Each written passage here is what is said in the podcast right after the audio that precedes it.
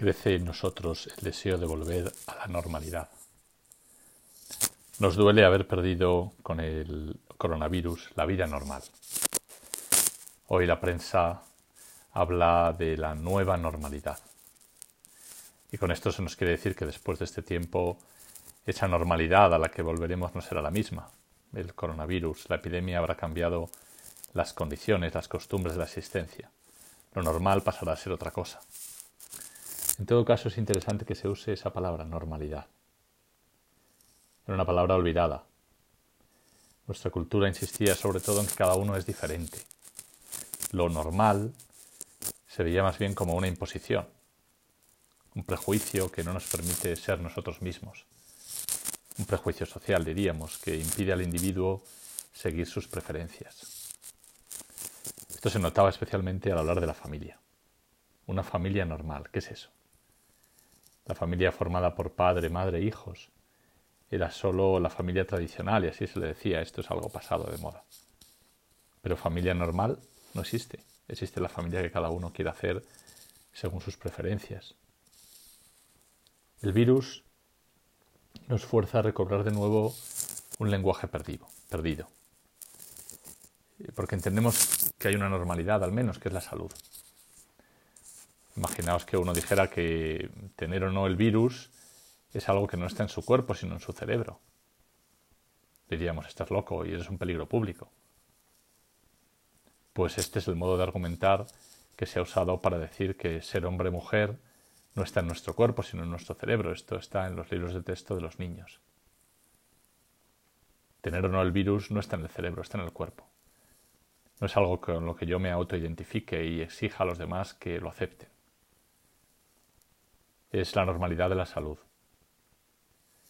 Entonces entendemos que la normalidad no es un concepto estadístico que depende de una mayoría. Aunque todos nos contagiáramos de este virus, tener el virus no sería lo normal.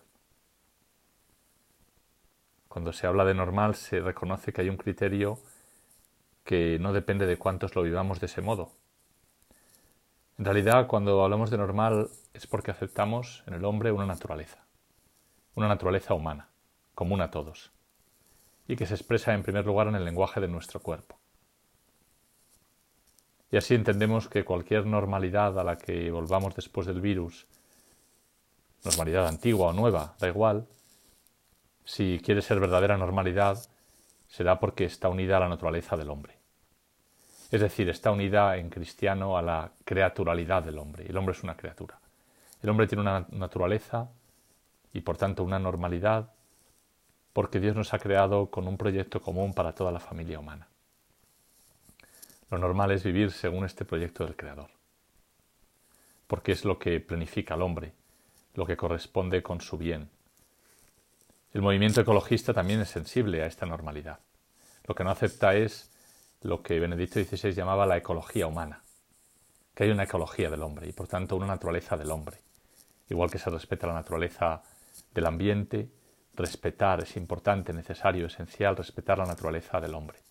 Y el Papa Francisco ha insistido en esto, explicando que la ecología humana tiene que ver con nuestro cuerpo, con nuestro ser hombre y mujer, con los significados sexuales de nuestro cuerpo y por tanto con la familia como lugar donde se aprende la humanidad ha dicho el Papa Francisco en su encíclica Laudato Si. Aprender a recibir el propio cuerpo, a cuidarlo y a respetar sus significados es esencial para una verdadera ecología humana. También la valoración del propio cuerpo en su feminidad o masculinidad es necesaria para reconocerse a sí mismo en el encuentro con el diferente. Laudato Si número 155. Esto es decisivo para el cristiano porque si no existiese la normalidad humana, la naturaleza humana, Cristo no habría podido redimirnos, no habría podido hacerse uno de nosotros naciendo de una mujer. Cristo habría vivido lo suyo y cada uno de nosotros lo nuestro, pero Cristo no habría vivido algo que podría, pudiera comunicarnos. Pero Cristo asumió precisamente la naturaleza humana, asumiendo una carne como la nuestra. Y la asumió con las consecuencias del pecado, es decir, de la anormalidad que se había creado con el pecado de Adán. Y de este modo, asumiendo y viviendo según el proyecto del Creador esa naturaleza humana, restableció la profunda salud, la normalidad que es, como decía, el proyecto del Creador y Padre.